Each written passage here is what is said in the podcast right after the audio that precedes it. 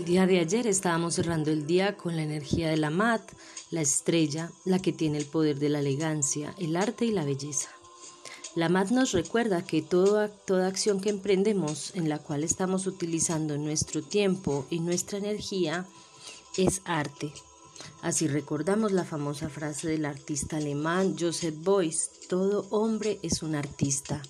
Sin embargo, por estar en el tono 12 cristal de la cooperación, las acciones encaminadas en el uso del tiempo y la energía serían para el beneficio de todos, de muchos, en hermandad y comunidad, pues el tono 12 nos acciona para aprender juntos, entender la diferencia a través del reconocimiento de que estamos entrando en conciencia de manera conjunta y que todos vamos en transformación.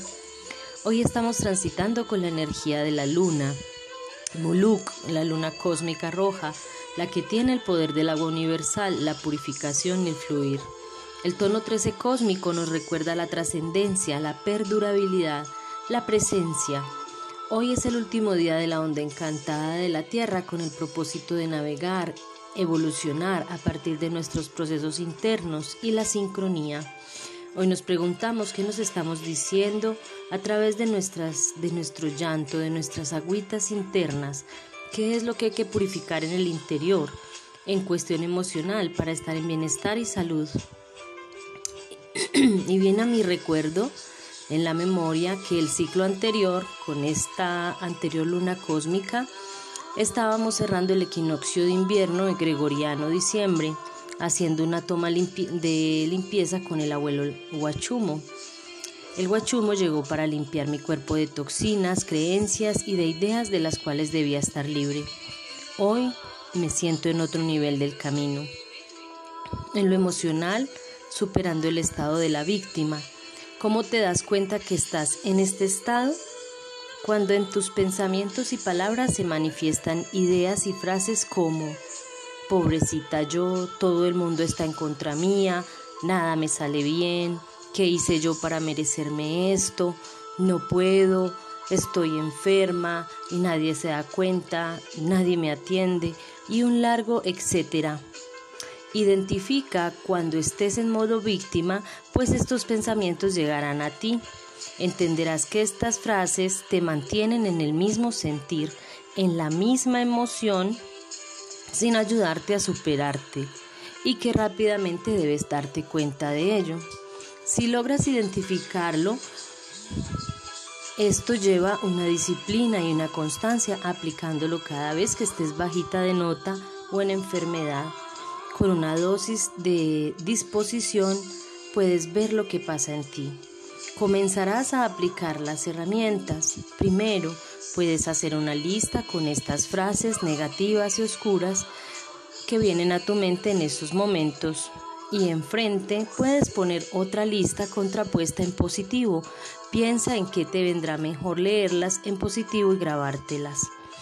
2. Estando en atención plena durante el día, cuando estés en vigilia, debes escuchar y ver cuáles son los pensamientos que van y vienen. Recuerda que lo que finalmente nos enferma son esos pensamientos negativos a los que les damos tantas vueltas y que rondan en nuestra mente. 3. Aprende a identificar en qué centro energético tienes estancada tu energía, sintiendo tu cuerpo. 4. Busca accionarte a través de la creación y el arte. Canaliza esa energía estancada. Aprenderás a sentir dónde está y a canalizarla con el hacer.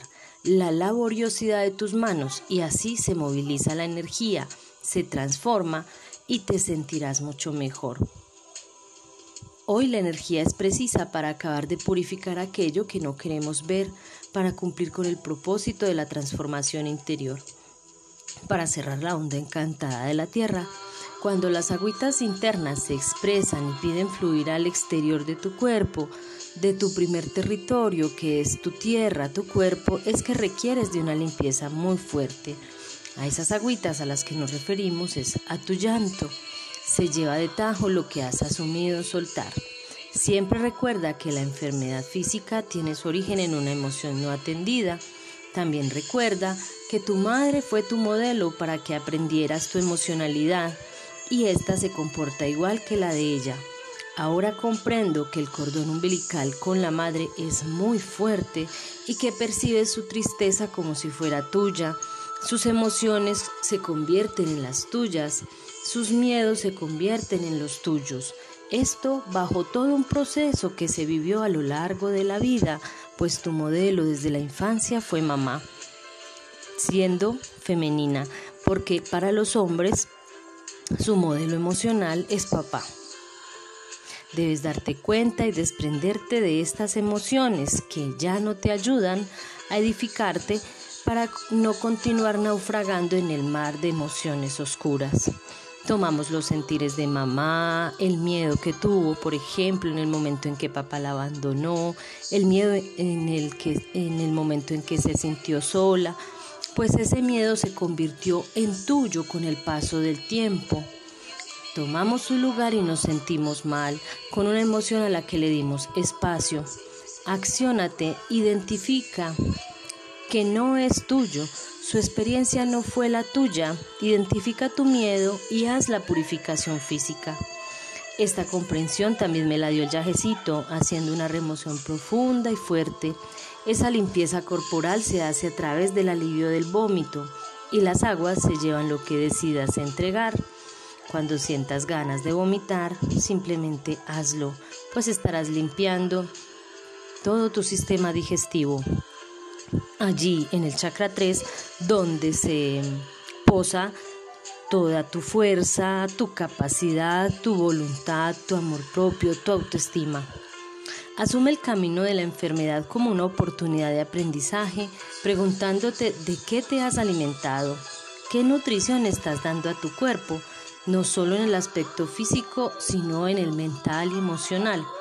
Estuve en ese tiempo en un trabajo de integración de mi madre muy fuerte, de aceptación de lo que ella es y hoy la tengo conmigo, pues el universo es así de maravilloso y me puso la maestra enfrente para hacer el verdadero trabajo.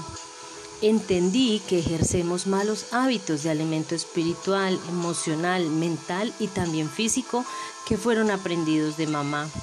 Pero la salida no es culpar, sino aceptarlo, para entender que soy igual a ella, que su influencia es bastante fuerte y que además puedo trascender esos aprendizajes eligiendo en este momento en la lealtad conmigo y hacia mí en el proceso interno que estoy llevando de reconocimiento de lo que soy. La vida nos pone a prueba para saber si estamos fortalecidos en los nuevos paradigmas que nosotros mismos hemos creado y la mayor prueba es ponerlos enfrente de los hábitos aprendidos de mamá.